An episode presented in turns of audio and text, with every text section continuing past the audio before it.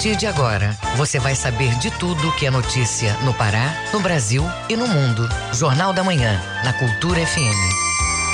Sete horas, um minuto. Sete e um. Bom dia, ouvintes ligados na Cultura FM no Portal Cultura. Hoje, quarta-feira, 29 de dezembro de 2021. Está começando o Jornal da Manhã com as principais notícias do Pará, do Brasil e do mundo. A apresentação Brenda Freitas. E José Vieira. E você pode participar do Jornal da Manhã pelo WhatsApp 985639937. Mande mensagens de áudio e informações do trânsito, repetindo o WhatsApp 985639937. Os destaques da edição de hoje. Espetáculo tradicional reúne música e dança em Canaã dos Carajás. Pesquisa do Jazz Pará aponta alta no preço da carne. A Depará apresenta balanço do trabalho de 2021. Prefeitura disponibiliza unidade de saúde funcionando 24 horas para os casos de síndrome gripal. Tem também as notícias do esporte. Paysandu quita a maior dívida trabalhista do clube. Lutador paraense é suspenso por quatro anos do UFC. E ainda nesta edição, Brasil tem 80% da população com duas doses contra a Covid-19. Presidente Jair Bolsonaro descarta a viagem ao estado da Bahia atingido por enchentes. Exposição apresenta a coleção de joias com gemas, metais e produtos sustentáveis. Essas e outras notícias agora no Jornal da Manhã. Sete horas, três minutos. Sete e três. O Pará é notícia. Governador do Pará, Helder Barbalho, entregou o cadastro ambiental rural coletivo em Abacatal, comunidade remanescente de Quilombo, no município de Ananindeua, região metropolitana de Belém. O documento beneficia 160 famílias moradoras desse território de 560 hectares de área líquida de propriedade ou posse atual da comunidade. Os detalhes na reportagem de Cláudio Lobato. O território tem 357,1 hectares de área remanescente de vegetação nativa, reserva legal, e 9,6 de área de preservação permanente.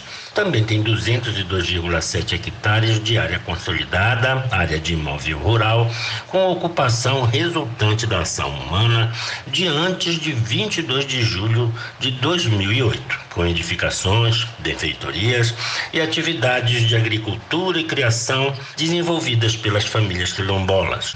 A comunidade do Abacatal é o território remanescente de quilombo mais próximo da capital paraense, como destaca o governador El Helder Barbalho. A comunidade do Quilombo do Abacatal tem mais de 300 anos e tem uma peculiaridade de estar na região metropolitana de Belém. Portanto, uma comunidade que merece toda a atenção para que possam chegar políticas públicas que conciliem a preservação da memória, da história, a remanescência do Quilombo, mas também uh, permitam que a vida urbana não seja enxergada como um problema que nós possamos conciliar, portanto, este quilombo com a pressão urbana da região metropolitana.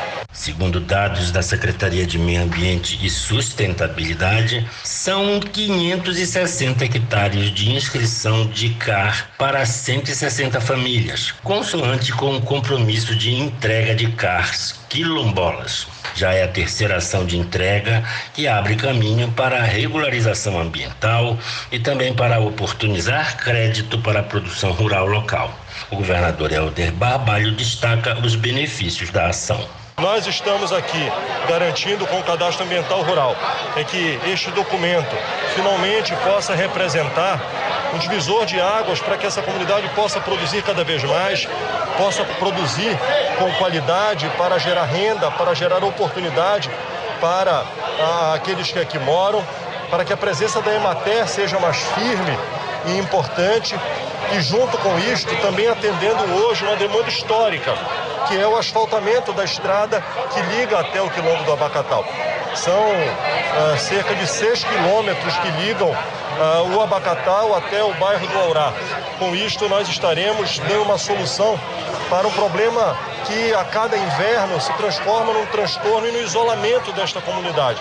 E com o asfalto nós traremos uma facilitação para melhorar uh, o ir e vir eh, dos moradores deste território. Essa foi a última entrega do ano do Cadastro Ambiental Rural para comunidades quilombolas, mas muitas ainda devem ser realizadas em 2022.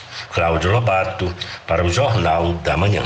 Seguem as buscas por vítimas do naufrágio em Santana do Araguaia. Confira este e outros destaques no Giro do Interior com Bruno Barbosa. Desde a tarde da última segunda-feira, equipes de agentes das Forças de Segurança do Estado, coordenadas pela Secretaria de Segurança Pública e Defesa Social do Pará, SEGUP, estão empenhadas na busca e no resgate das vítimas do naufrágio que aconteceu no município de Santana do Araguaia. Até o momento, seis pessoas foram resgatadas com vida. Uma criança de oito meses faleceu em decorrência do acidente e seis permanecem desaparecidas todas pertencem à mesma família. Na região do Xingu, a Secretaria de Estado de Saúde Pública, SESPA, por meio da Coordenação Estadual de Saúde Indígena e Populações Tradicionais, realizou a entrega de nove cadeiras de rodas para representantes do Distrito Sanitário Especial Indígena Guamá Tocantins, para serem repassadas aos usuários indígenas das etnias Gavião e Suruí. Além disso, a CESPA vem atendendo os encaminhamentos de pacientes indígenas para os serviços de média e alta complexidade, apoiando os distritos que têm uma demanda reprimida, principalmente devido à pandemia de Covid-19.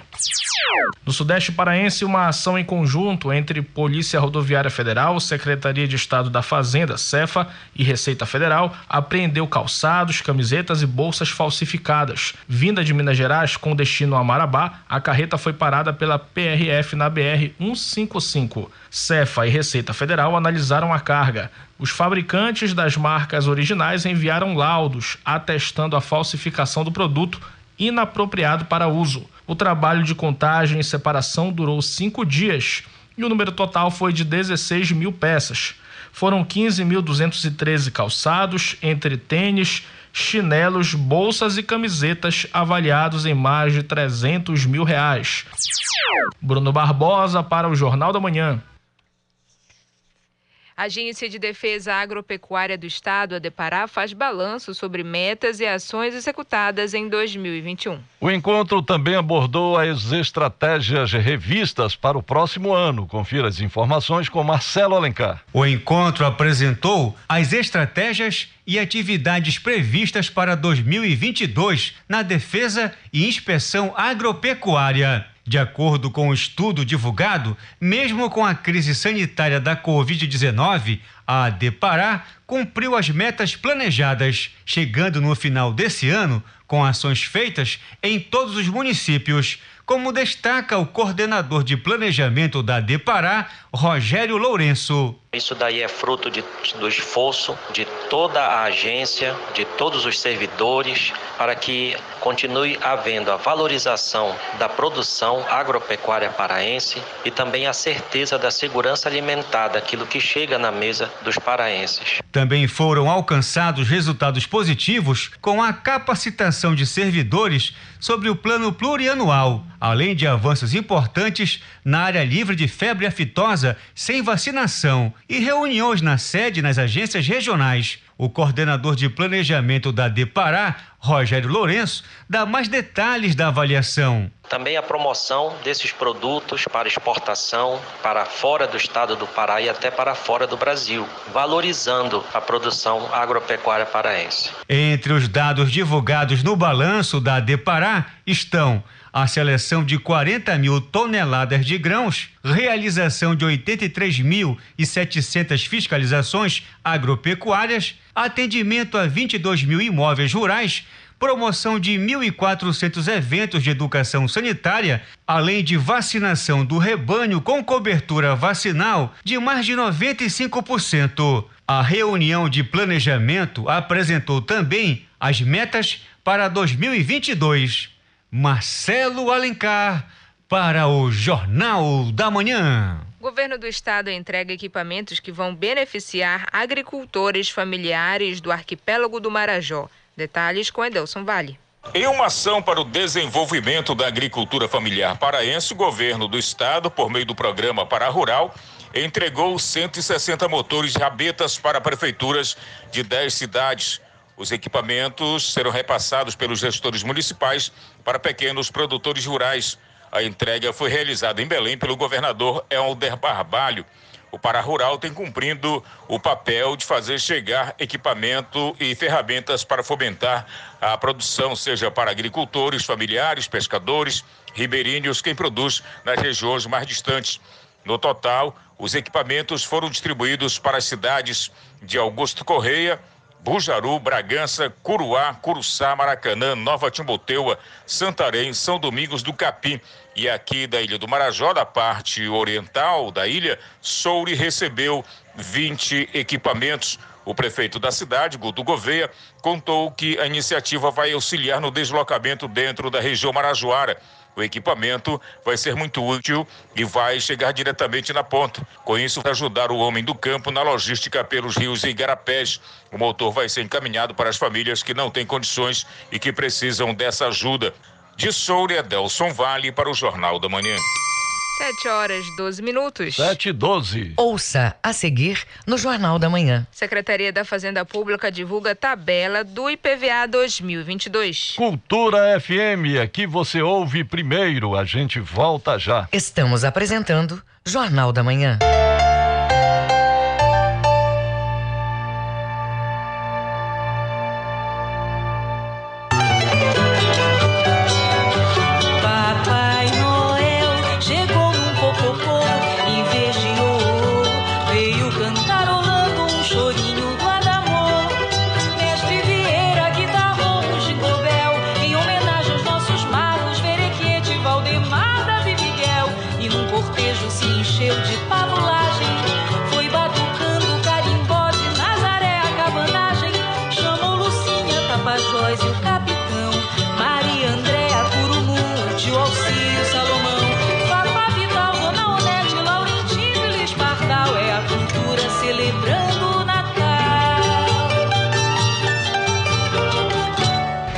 2021, a esperança ressurgiu. Aos poucos, recuperamos o que a pandemia nos tirou. E o jornalismo Cultura acompanhou tudo. Relembre os acontecimentos que marcaram o ano do recomeço. Retrospectiva 2021. Quinta-feira, 30 de dezembro, às sete e meia da noite, pela TV e Portal Cultura. Faça parte da Rádio Cultura. Seja nosso repórter. Grave seu áudio com informações da movimentação do trânsito e mande para o nosso WhatsApp 985639937. Páscoa em abril, férias em julho, Sírio em outubro. A cada mês a gente vive uma experiência diferente, mas existe uma coisa que você pode fazer em qualquer época do ano: doar sangue. O Hemopa precisa manter os estoques de sangue o ano inteiro para atender a quem luta pela vida todos os dias. Por isso, doe sangue ao menos duas vezes por ano, porque para salvar vidas não importa o mês. Hemopa, Governo do Pará. O papo é música. Feira do Som, de segunda a sexta, meio-dia. Meus amigos da cultura, fala o Edgar Augusto. Todo dia, de segunda a sexta-feira, ao meio-dia, a Feira do Som, com lançamentos e muitas novidades. Não percam a Feira do Som, a caminho de 50 anos, pela Cultura FM.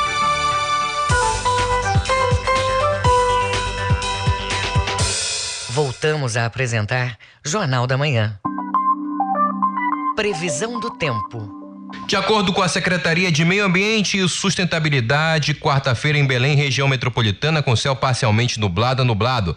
À tarde e à noite, previsão de tempo encoberto com chuva fraca. Em Belém, mínima de 24, máxima de 33 graus. No Nordeste paraense, ao longo da manhã de hoje e início da tarde, tempo parcialmente nublado a nublado. No restante do período, céu encoberto e previsão de chuva fraca a moderada, seguida por trovoadas. Em Limoeiro do Ajuru, mínima de 24, máxima de 32 graus. E no arquipélago do Marajó, amanhã é de céu parcialmente nublado a nublado. A nebulosidade aumenta no decorrer do dia, o que pode levar a chuva com trovoada em alguns pontos da mesorregião. Em Portel, mínima de 25, máxima de 32 graus.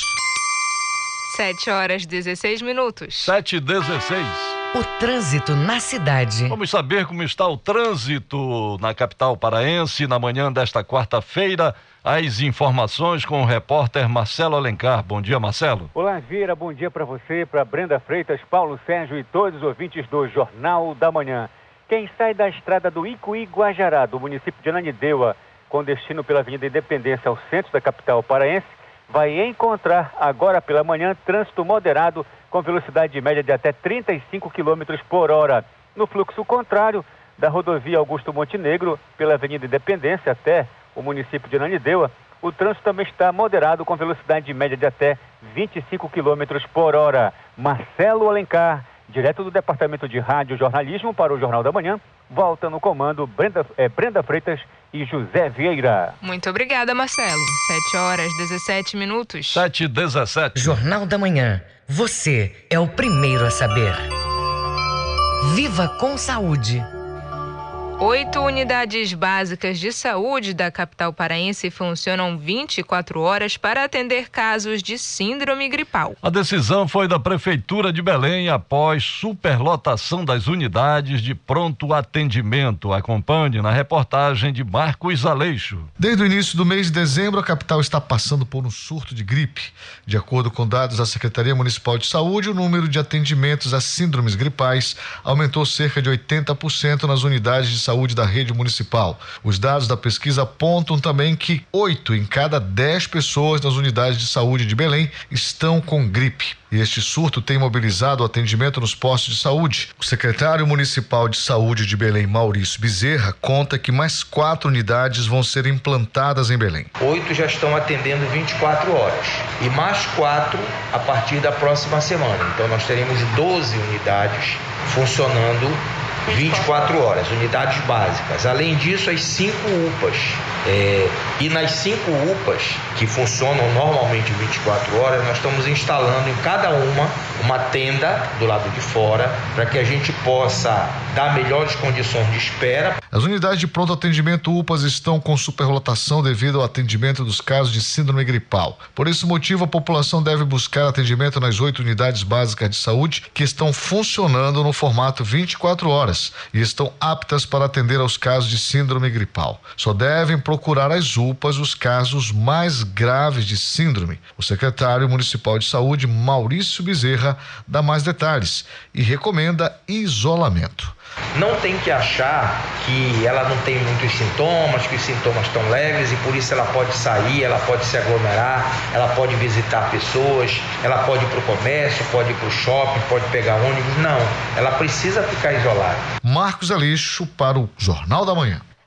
O Brasil passa por um surto de influenza ao mesmo tempo e que enfrenta uma pandemia de Covid-19. Muita gente pode confundir os sintomas e só mesmo um profissional habilitado para identificá-los. Saiba os detalhes na reportagem de Cláudio Lobato. Nesse fim de ano, em meio à pandemia de Covid-19, crescem no Brasil os casos de gripe. As duas doenças podem confundir por causa dos sintomas que são bem parecidos. O conhecimento e a reação aos sintomas são necessários diante dos riscos de transmissão da Covid-19. Conforme orientações do Ministério da Saúde, uma pessoa infectada deve, além de procurar atendimento, ficar isolada de outros indivíduos e fazer quarentena durante 14 dias. O prazo pode ser menor dependendo das orientações das prefeituras. A médica infectologista Vanessa Santos atesta que somente os exames específicos podem diagnosticar o tipo de doença. Somente através dos sintomas é impossível diferenciar se a gente vai estar diante de um quadro de coronavírus ou do vírus da influenza. Então, por mais que a gente tenha alguns sintomas que são mais comuns, por exemplo, na Covid, alteração do olfato, do paladar, isso não é uma coisa mandatória. Pode ser que aquele indivíduo esteja com Covid e não apresente alteração de olfato e do paladar. Então, esses sintomas eles são muito inespecíficos. A gente vai ter dor de garganta, dor no corpo, tosse, dispneia, a gente pode ter outros sintomas associados, como cefaleia. Então, assim, só pelos sintomas não vai dar para diferenciar. O que vai fazer a diferença entre esses dois vírus respiratórios vai ser justamente a realização de algum exame, algum exame que comprove, seja o coronavírus, seja o vírus da influenza. Por isso, é recomendado, diante de sintomas, que as pessoas procurem assistência médica para que profissional possa indicar os procedimentos adequados à realização do diagnóstico. Embora os sintomas sejam bastante parecidos, há especificidades entre as duas doenças. Na gripe, sintomas como febre, tosse seca, cansaço, dores no corpo, mal-estar e dor de cabeça são comuns. Coriza ou nariz entupido e dor de garganta podem aparecer, mas são menos frequentes. Em casos de agravamento dos sintomas, o paciente deve procurar atendimento, como recomenda a infectologista Vanessa Santos. Essa sensibilidade, isso vai ser do próprio indivíduo. Na medida que ele perceber que esses sintomas estão se intensificando, ele deve procurar uma unidade para ser atendido, ser avaliado por um médico e, inclusive, avaliar a necessidade de fazer outros exames, uma investigação mais elaborada do quadro. Da Covid-19, febre tosse seca são sintomas comuns. Cansaço, dores no corpo, mal-estar e dor de garganta podem surgir às vezes. A Covid tem outros sintomas que, em geral, não são sentidos por quem tem gripe, como perda do olfato e paladar. A Covid-19 também pode avançar para quadros mais graves, como evidencia a marca de mais de 600 mil mortes no país. Pessoas nessas situações mais graves ou críticas podem ter forte falta de ar, pneumonia grave e outros problemas respiratórios que exigem intubação ou internação em unidades de terapia intensiva. Cláudio Lobato, para o Jornal da Manhã. Jornal da Manhã. Informação na sua sintonia. Secretaria da Fazenda Pública divulga a tabela do IPVA 2022. Os valores foram calculados a partir do índice inflacionário de 2021. O repórter Marcos Aleixo tem as informações. Haverá aumento do IPVA 2022, mas o índice recomendado da tabela FIP não será utilizado como referência de reajuste. Por recomendação do governador do estado, o valor deve ser alterado por índice inflacionário, como esclarece o coordenador do IPVA ITCD da Secretaria de Estado da Fazenda, Paulo Gomes. O IPVA ele sempre tem como parâmetro a tabela FIP da Federação, da Fundação Instituto de Pesquisas Econômicas. E essa tabela, ela este ano foi reajustada em 22, 23% em média, que significaria um aumento do IPVA bastante significativo.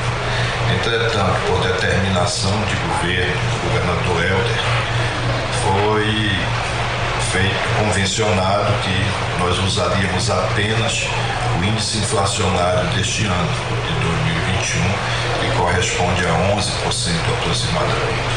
O decreto número 2090, publicado no Diário Oficial do dia 20 deste mês, garante a concessão de descontos no imposto sobre a propriedade de veículos automotores e PVA para os motoristas que não têm multas de trânsito no pagamento do imposto em 2022. Terão direito a descontos proprietários de veículos que quitarem o PVA até a data limite para o pagamento da primeira parcela da antecipação do imposto, com desconto de 15%.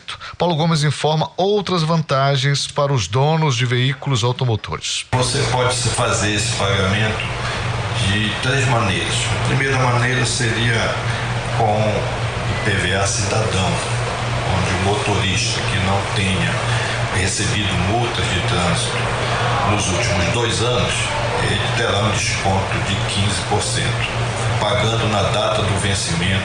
Se ele tiver somente no último ano é, não recebido multa, ele terá um desconto de 10%. E nos outros casos, se ele pagar em dia, no, no dia que está previsto na, na, tabela, no calendário de vencimento, ele terá 5% de desconto.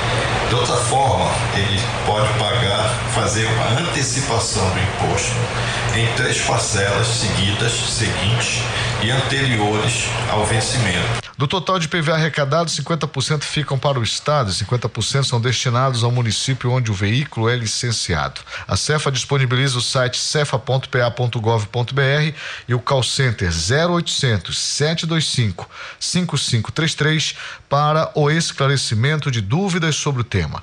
Ligação é gratuita e atende de 8 da manhã às 8 da noite de segunda a sexta-feira. Marcos Aleixo para o Jornal da Manhã. 7 horas 26 minutos. 7 e 26 O mundo é notícia. Hora de conferir o que é destaque pelo mundo no giro internacional com Cláudio Lobato. Três dias após ultrapassar a barreira das 100 mil infecções diárias, a França quebrou seu recorde nesta terça-feira ao registrar 179.807 novos casos de Covid-19. Este é o maior número de novos casos registrados diariamente desde o início da pandemia em março de 2020. Os dados são reflexo da alta transmissão da variante Omicron pelo território francês. Tudo indica que possamos chegar a mais de 250 mil casos por dia até o início de janeiro, previu o ministro da Saúde Olivier Véran durante uma coletiva de imprensa na segunda-feira, quando foram anunciadas novas medidas sanitárias no país. Desde segunda, o trabalho remoto passou a ser regra para todas as empresas que podem adotá-lo. A máscara tornou-se obrigatória também nas ruas de muita movimentação, além de em locais fechados. Bares e cafés que já exigem passaporte sanitário na entrada não podem mais servir clientes em pé, reduzindo assim as aglomerações no interior. E o número de pessoas em eventos para grande público foi limitado: 5 mil pessoas ao ar livre ou 2 mil pessoas em ambientes fechados, afetando partidas esportivas e espetáculos. O Reino Unido registrou um recorde de 129.471 casos novos de Covid-19 nesta terça-feira, um dia depois de o primeiro-ministro Boris Johnson dizer que não irá impor novas restrições neste ano para limitar a disseminação da variante Ômicron do vírus, que é altamente transmissível. Na segunda-feira, Johnson disse que não adotará novas restrições na Inglaterra, mas seus ministros pedem às pessoas que comemorem o Ano Novo com cautela e alertaram que as regras podem ser endurecidas se o sistema de saúde correr risco de entrar em colapso. O governo britânico está a cargo das restrições na Inglaterra, que abriga a maior parte da população britânica. Autoridades delegadas do país de Gales, da Escócia e da Irlanda do Norte já endureceram as regras, assim como outros países europeus que enfrentam uma disparada de casos de Ômicron. A alta recorde anterior de infecções diárias do Reino Unido era de 122 mil 186 no dia 24 de dezembro. O governo do México considerou nesta terça-feira que a variante Ômicron da Covid-19 está superestimada, destacando que a pandemia continua em queda no país. A participação da variante Ômicron é muitas vezes superestimada.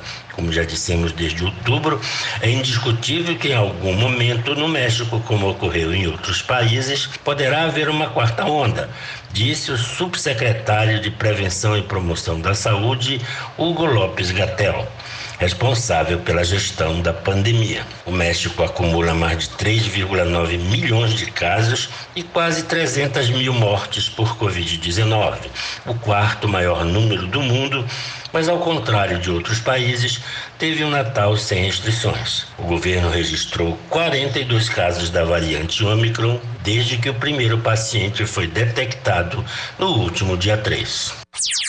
Com informações das agências Reuters, EFI e F, Cláudio Lobato para o Jornal da Manhã. 7 horas 30 minutos. 7h30. Ouça a seguir no Jornal da Manhã. Paysandu quita a maior dívida trabalhista do clube. É daqui a pouco aqui na Cultura FM. Não saia daí, a gente volta já. Estamos apresentando Jornal da Manhã.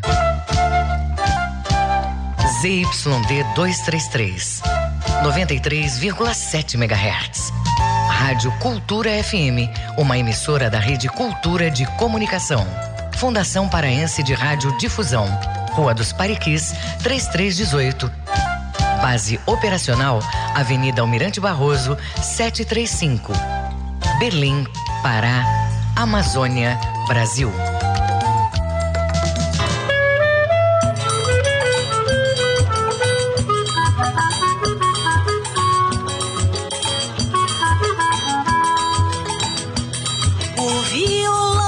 Dindom, o sino Belém, Belém.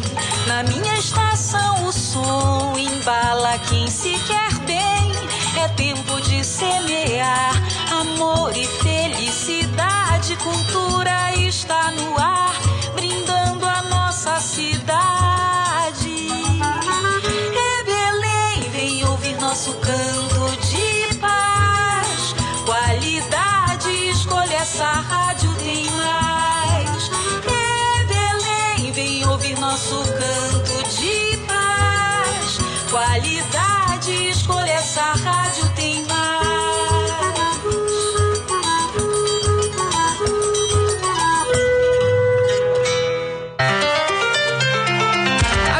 violência doméstica é a ação ou omissão que pode levar a vítima a sofrimento físico, sexual, psicológico, dano moral ou patrimonial e até a morte. Geralmente, a vítima passa muito tempo em sofrimento por medo, vergonha ou falta de recursos financeiros. A violência atinge qualquer classe social, religião, raça, grau de escolaridade e outros fatores.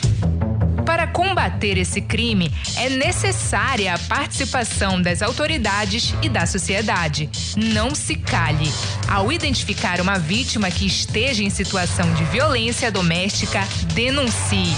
Diz que 180 ou vá à delegacia especializada mais próxima. Cultura, rede de comunicação. Voltamos a apresentar Jornal da Manhã. Tábuas de Marés. De acordo com a Secretaria de Meio Ambiente e Sustentabilidade, em Belém a maré está alta. Ela vai descer a 1h45 da tarde e volta a encher às 7h21 da noite. Em Salinópolis, Nordeste Paraense, baixa mar às 9h26 da manhã, pré-mar às 3h26 da tarde e maré baixa às 10h04 da noite. E no porto da Vila do Conde, em Barcarena, a maré está cheia. Baixa mar às 2h34 da tarde e ela atinge o ponto mais alto pela segunda vez no dia às 7h53 da noite. 7 horas 33 minutos. 7h33. Você está ouvindo Jornal da Manhã. Esporte.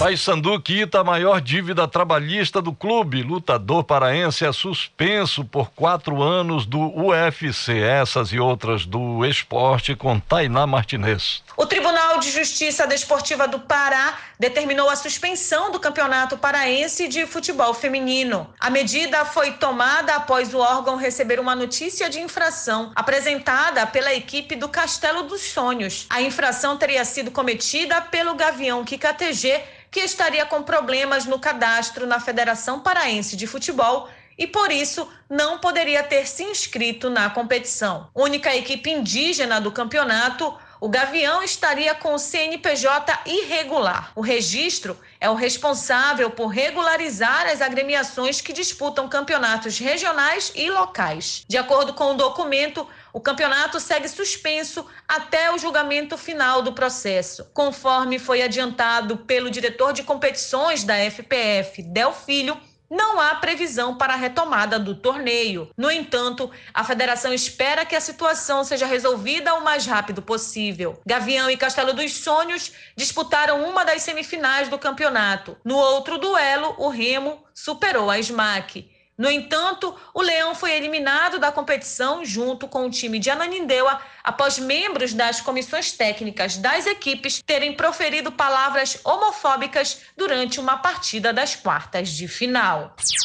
E o Paysandu anunciou o pagamento de todas as parcelas de um processo trabalhista aberto pelo ex-jogador Ari Nelson no começo dos anos 2000. O Tribunal Regional do Trabalho da Oitava Região deu razão ao reclamante e a indenização chegou em mais de 3 milhões e meio de reais. Pelo Paysandu, Ari Nelson atuou em uma única partida na estreia do Campeonato Paraense de 17 anos atrás contra o Clube do Remo. No entanto, o contrato foi rescindido de forma unilateral. Na Justiça do Trabalho, Ari Nelson ganhou a disputa. A administração da época era de Arthur Tourinho. Em nota, o Papão afirma que fez de tudo para cumprir o acordado. Depois do Paysandu, Ari Nelson atuou no Clube do Remo, Ananindeua e encerrou a carreira na Tuna Luso. E o lutador paraense Michel Trator recebeu quatro anos de suspensão da agência antidoping dos Estados Unidos. O atleta, que competiu por mais de oito anos no UFC, testou positivo para diversas substâncias proibidas. De acordo com o um comunicado oficial, o lutador foi flagrado através de múltiplos exames realizados fora do período de competição, no dia 27 de agosto, 16 de setembro, 15 de outubro e 2 de novembro de 2021. Todas as substâncias citadas pela agência são proibidas tanto dentro quanto fora do período de competição pela política antidoping do UFC e também na lista de substâncias proibidas da competição. O pesado gancho de quatro anos se deve à reincidência do lutador Michel Trator, que já havia sido suspenso por dois anos no mês de março de 2019 após testar positivo para outra substância proibida. O brasileiro estava na organização desde 2013 e somou 10 vitórias e apenas 4 derrotas no octógono. Tainá Martinez para o Jornal da Manhã. 7 horas 37 minutos. 7h37. Fique sabendo primeiro, Jornal da Manhã, aqui na Cultura FM.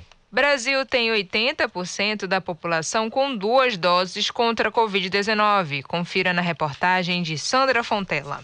80% dos brasileiros já receberam as duas doses da vacina contra a Covid-19. Isso representa mais de 143 milhões de pessoas com o ciclo vacinal completo. Portanto, estão protegidas contra a doença no país. Os dados divulgados nesta terça-feira pelo Ministério da Saúde se referem ao público vacinável da maior campanha de imunização da história do Brasil. Ao todo, 177 milhões milhões de brasileiros acima de 12 anos de idade podem se vacinar contra a Covid-19. Além do esquema de vacinação com duas doses, o Ministério da Saúde ampliou a aplicação, garantindo o reforço na imunização para todos acima dos 18 anos. A dose adicional deve ser aplicada quatro meses após a segunda dose da vacina. Desde o começo da campanha de vacinação, o Ministério da Saúde distribuiu mais de 300 380 milhões de doses de vacina. Desse total, 320 milhões foram aplicadas. Com isso, mais de 161 milhões de pessoas já tomaram a primeira dose. Mais de 16 milhões de brasileiros já receberam as doses adicionais e de reforço contra a Covid. De Brasília, Sandra Fontela. Os números da economia Preços da carne bovina e do frango continuam em alta em todo o país. Os dados são do Instituto Brasileiro de Geografia e Estatística, IBGE. Acompanhe na reportagem de Pamela Gomes. Incluir proteínas como a carne bovina e o frango na alimentação dos brasileiros está ficando a cada dia mais difícil. O motivo se dá pelo acumulado do ano que está em 9,98% mais caro. O Índice Nacional de Preços ao Consumidor, o IPC IPCA 15 apontou uma inflação de 10% no acumulado dos últimos 12 meses, considerada a maior alta anual desde 2015. De acordo com dados do Instituto Brasileiro de Geografia e Estatística, o IBGE, a alta no preço das carnes foi guiada pelos cortes do filé mignon e do peito de frango. O técnico do Diese Pará, Everson Costa, comenta a alta no estado. Os paraenses vão encerrar o ano de 2021 com uma alta acumulada na alimentação muito forte. Estamos falando aí de reajustes que superam a inflação projetada para o ano, que caminha na casa de 10%, mas que infelizmente, quando se olha produtos que fazem parte da nossa rotina alimentar, como a carne e o frango, eles apresentaram reajustes bem maiores do que essa média projetada. Segundo o Diese Pará, o custo de vida dos paraenses ainda continua entre os mais altos do país devido aos preços de produtos de cunho alimentar continuarem em alta e até superiores à inflação nos últimos 12 meses. A pesquisa do Diese mostra que o quilo do frango da marca Americano estava sendo comercializado em novembro de 2020 a R$ 8,96 e encerrou o ano passado, em dezembro, sendo comercializado em média R$ 9,69. Já no início deste ano, em janeiro, foi comercializado em R$ 10,27 e em outubro a R$ 12,20. Já em novembro, a média ficou em R$ 12,27, deixando o produto 0,57% mais caro. Everson Costa, técnico do Jazz Pará, dá mais detalhes. Essas proteínas que deveriam ser básicas e estar mais presente na mesa dos paraenses, infelizmente, elas não se fazem é, na sua rotina diária tão fortemente presentes em função dos preços altos. Nós temos uma cesta básica que coloca o Pará como um dos que tem o maior gasto da alimentação pesquisada pelo Diese a nível nacional. Um paraense que encerra 2021 vendo o custo da alimentação ultrapassar a marca dos 54% de impacto no seu salário mínimo. Pamela Gomes para o Jornal da Manhã. Vamos aos indicadores econômicos do dia com Tamires Nicolau. O Ibovespa, principal indicador da Bolsa de Valores, está em queda aos 104.843 pontos, com baixa de 0,67%. O dólar comercial está cotado a R$ 5,64 na venda, com alta de 0,02%. O euro também está em queda. A moeda custa hoje R$ 6,37, com recuo de 0,20%. A cotação do grama do ouro é de de 330 reais e o rendimento da poupança mensal é de meio por cento. Tamires Nicolau, para o Jornal da Manhã. 7 horas 43 minutos. 7 e 43 Ouça a seguir no Jornal da Manhã. Presidente Jair Bolsonaro descarta viagem ao estado da Bahia atingido por enchentes. Cultura FM, aqui você ouve primeiro, a gente volta já. Estamos apresentando Jornal da Manhã.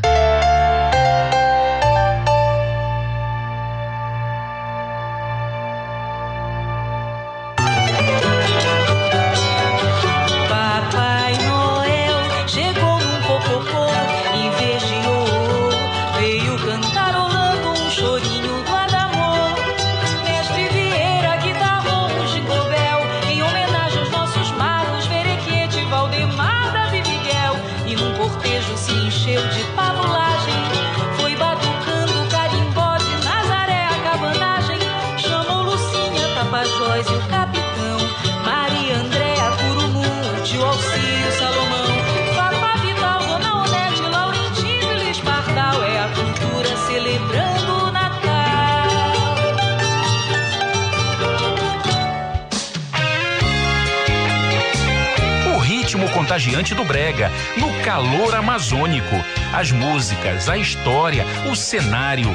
Brega, patrimônio imaterial e cultural do estado do Pará. As Marcantes, de segunda a sexta-feira, das seis às sete da noite. Cultura FM 93.7.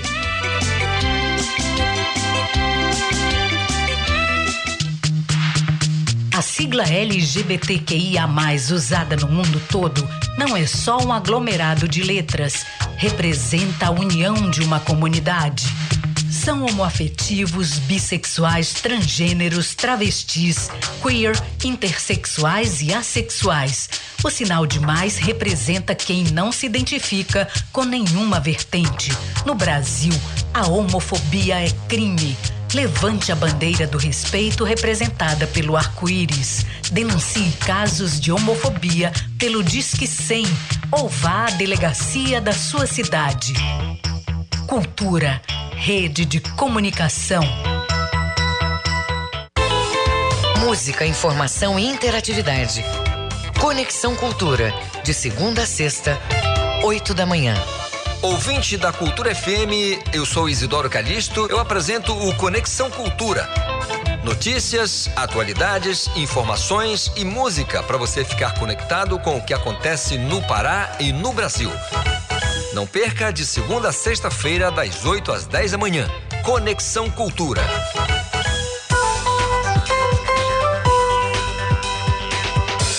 Voltamos a apresentar Jornal da Manhã. Previsão do tempo.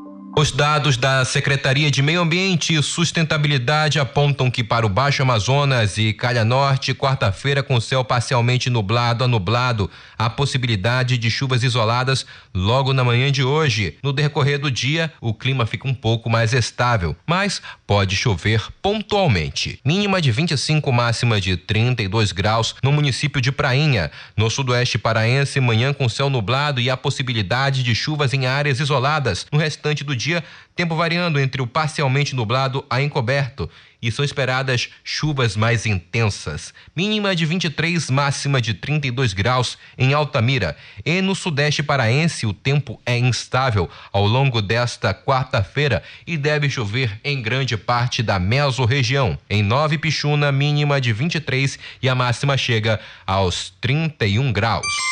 7 horas 46 minutos. 7 e 46 Jornal da Manhã. Você é o primeiro a saber. Política.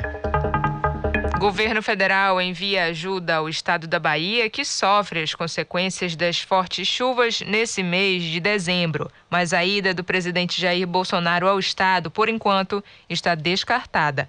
Confira na reportagem de Diego Brião, da agência Rádio Web. Presidente da República, Jair Bolsonaro, do PL, segue de folga no sul do Brasil. Apesar dos problemas que enfrenta o estado da Bahia, afetado por seguidas tempestades ocorridas nos últimos dias, o presidente do país não dá indicativo de que vá se deslocar até o Nordeste para acompanhar e ajudar no enfrentamento desta crise. As volumosas chuvas deixaram um rastro de destruição, mortes e milhares de pessoas desabrigadas na Bahia. Bolsonaro e familiares chegaram à cidade de São são Francisco do Sul, situada em Santa Catarina, na tarde de segunda-feira. Na Praia do Forte, neste município, enquanto interagia com apoiadores, Bolsonaro afirmou que não pretende retornar a Brasília ou a outro lugar antes da virada do ano, conforme divulgou o portal de notícias local ND. A gente aproveitar aí o final de semana, o final do ano. Espero que, espero que tenha que retornar. Durante a manhã de terça, Jair Bolsonaro passeou de moto aquática e interagiu com apoiadores na faixa de areia da praia de Itaguaçu. À tarde, passeou de motocicleta, além de ter parado para tirar fotos e conversar com apoiadores na entrada do Forte Marechal Luz, em São Francisco do Sul, onde está hospedado. Também durante a terça-feira, quatro ministros do governo Bolsonaro visitaram a Bahia para acompanhar e auxiliar nos trabalhos de ajuda às pessoas que tiveram prejuízos por conta dos temporais. Além do ministro da Saúde, Marcelo Queiroga, viajaram ao estado nordestino o ministro do Desenvolvimento Regional, Rogério Marinho, o ministro da Cidadania, João Roma, e a ministra da Mulher, Família e Direitos Humanos, Damares Alves. Marinho publicou na rede social Twitter que, por determinação do presidente Bolsonaro, os ministros foram à região atingida pelas chuvas para levar solidariedade e apoiar os trabalhos de resposta. Agência Rádio Web, com informações de Santa Catarina, Diego Brião. Você está ouvindo Jornal da Manhã. Agenda Cultural.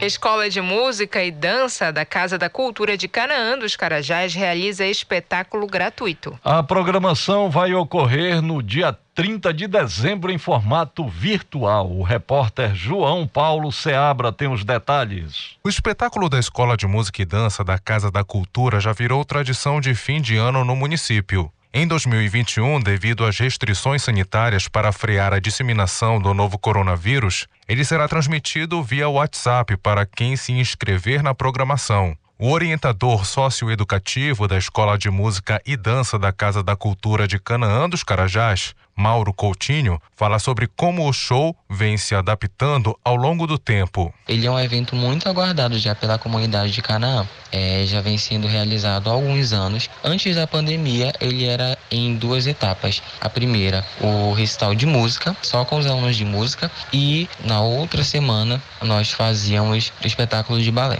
Com a pandemia, nós passamos desde o ano passado a fazer é, de forma virtual, reunindo ambas as modalidades, música e dança, apenas em um vídeo. O evento deve contar com a participação do grupo folclórico Flores do Carimbó, Bumba Meu Boi, da Nova Jerusalém e Vale Música Belém.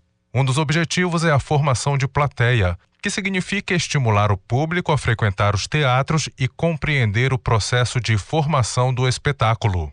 O orientador socioeducativo da escola Mauro Coutinho comenta como os ensaios foram realizados e o tempo de preparação. De maneira geral, o espetáculo é formado por alunos da escola. Nós tivemos algumas participações especiais nesse espetáculo. Em relação à preparação para essa temporada, nós fizemos de forma presencial, apenas com alunos envolvidos. Então, nós fizemos uma escala é, em torno de um mês e meio, é, com cada modalidade um dia diferente. O espetáculo é nessa quinta-feira, dia 30, a partir das 8 horas da noite. Qualquer pessoa com acesso à internet pode participar, bastando ligar ou enviar mensagens para os seguintes números: DDD 94 991 60 81 86 ou DDD 94 99220 3451.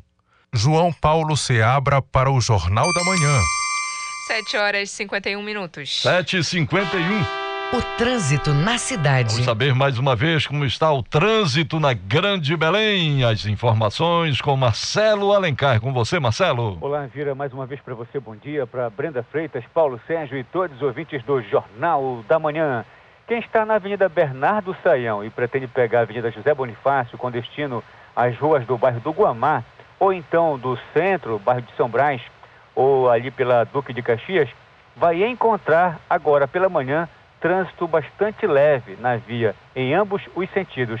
A José Bonifácio é uma via importante porque dá acesso a instituições escolares, repartições públicas e é muito movimentada. Mas hoje a movimentação do trânsito está light por lá, mas é importante redobrar a atenção, principalmente ali na esquina da Barão de Igarapé-Miri, porque tem vários semáforos e também movimentação grande de pedestres que vão às, à feira do, do bairro para fazer suas compras. Marcelo Alencar, direto do Departamento de Rádio Jornalismo, para o Jornal da Manhã. Volta no comando Brenda Freitas e José Vieira. Muito obrigada, Marcelo. 7 horas e 53 minutos. 7 e 53 Agenda Cultural. Público já pode conferir na internet o clipe, do, o clipe do grupo de multiartistas paraenses Bando Mastodontes. O clipe tem a forma de curta-metragem e apresenta a música Xaxará. Saiba os detalhes da reportagem de Cláudio Lobato. O Baluaê, meu pai, deixa eu curar nos céus das tuas mãos. O Baluaê. O clipe Xaxará, na verdade, é um curta-metragem construída com base na música Xaxará do compositor Luciano Lira. Uma ode ao orixá Obaluaê, que abre caminho para o álbum de estreia dos músicos, Ciranda Celestial, prevista para o início de 2022. Entre as novidades do projeto está uma coreografia toda traduzida em libras, a apresentação de dançarinos com deficiência física e a narração do texto Movimento 1 Nascimento, escrito pela professora escritora negra Paloma Amorim, interpretado pela pesquisadora Zélia Amador, referência no movimento negro da América Latina. Compositor Luciano Lira conta como surgiu a ideia. A ideia de gravar esse videoclipe surgiu em setembro do ano passado, quando a gente foi convidado a compor a programação do festival Imagine 2030, que é um festival que faz parte da agenda da ONU. Era a nossa primeira apresentação ali dentro do processo de pandemia, um festival completamente online. Nessa ocasião, a gente teve a oportunidade de ter a participação de um intérprete de Libras, que fez a tradução simultânea de todo o nosso show. Particularmente na música Xaxará, que é a música que, a qual a gente gravou o videoclipe, a gente percebeu ali nos movimentos do intérprete um jogo muito legal entre dança, libras e música. E surgiu ali a ideia de fazer um videoclipe que acabasse juntando essas três potências, né? A dança, a libras e música, e a partir daí desenvolver um produto inclusivo. Xaxará é um videoclipe pensado para o público surdo. Apesar de ser baseado numa música, a linguagem de sinais tem papel preponderante na mensagem. O músico e compositor do tema, Luciano Lira, detalha. É muito legal o videoclipe porque, apesar de ser um videoclipe de uma música, ele não é voltado somente ao público ouvinte, mas ele é sobretudo voltado à comunidade surda. E para a gente fazer isso, obviamente, a gente tinha que fazer com os parceiros certos, né? Não só da linguagem audiovisual, mas também as pessoas que trabalham com linguagem de sinais, como uma galera também que trabalha com dança e que tivesse essa capacidade, né, esse know-how para fazer essa transição é, entre a linguagem de sinais e essa linguagem corporal. Aliás, o tema do clipe é o orixá Obaluayê, que vem bem a propósito em tempos de pandemia e busca espiritual generalizada, já que este orixá é a divindade da cura física e espiritual no panteão afro-religioso. O cantor e compositor Luciano Lira esclarece. O videoclipe é uma grande homenagem ao orixá Obaluayê. Xaxará, que é o nome da música, também é, é o nome de um instrumento que o orixá utiliza, uma espécie de vassoura de palha, em que o orixá utiliza para afastar os maus, afastar as coisas ruins que se aproximam da gente, bem como é, é um instrumento utilizado para trazer para perto da gente a cura, as coisas boas que a gente precisa para seguir com saúde e tranquilidade, tanto no campo físico quanto no campo espiritual da nossa vida. Xaxará é o primeiro clipe do grupo de multiartistas paraenses Bando Mastodontes. Já está disponível no YouTube. O clipe é apenas uma amostra do que o grupo vem preparando para o álbum de estreia, Ciranda Celestial, previsto para fevereiro de 2022.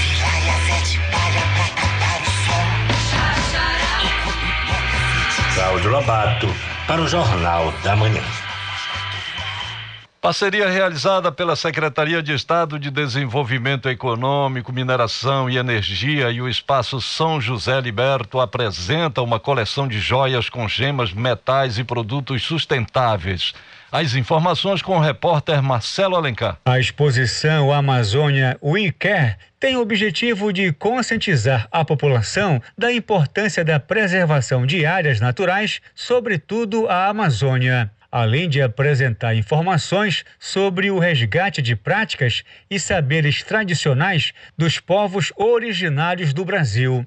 A atividade é promovida pelo governo do Pará por meio da Secretaria de Estado de Desenvolvimento Econômico, Mineração e Energia, SEDEME, e Espaço São José Liberto, e reúne também o melhor de 19 peças que utilizam gemas, metais e materiais sustentáveis e reutilizáveis.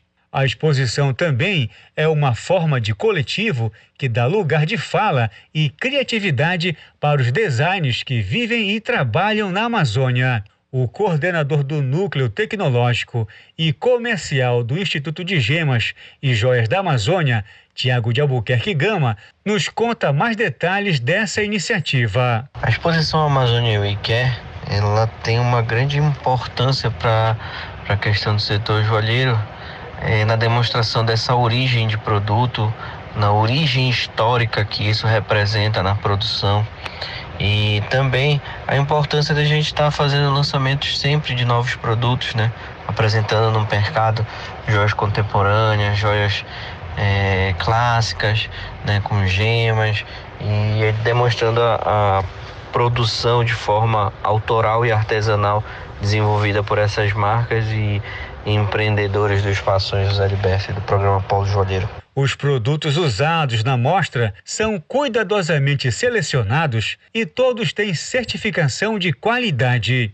As obras expostas no local são frutos do trabalho de profissionais, como é o caso do designer Jorge Gabriel, que explica sobre a sua participação no evento. A coleção Amazônia We Care foi resultado de um workshop ministrado pela professora Regina Barata, onde a professora direcionou as nossas criações para fabricação de produtos sustentáveis, ou seja, produtos que a matéria-prima vem de origem certificada e não de origem legal.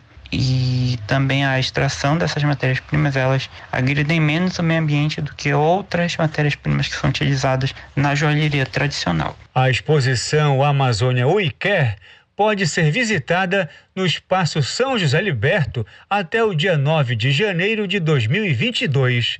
Marcelo Alencar para o Jornal da Manhã. 8 horas. 8 horas em Belém. Termina aqui o Jornal da Manhã desta quarta-feira, 29 de dezembro de 2021. Apresentação Brenda Freitas. E José Vieira. Se você quiser ouvir essa ou outras edições do Jornal da Manhã, acesse a conta do Jornalismo Cultura no castbox.fm. Outras notícias você confere a qualquer momento na nossa programação. Vem aí o Conexão Cultura. Um bom dia a todos e até amanhã. Um bom dia para você.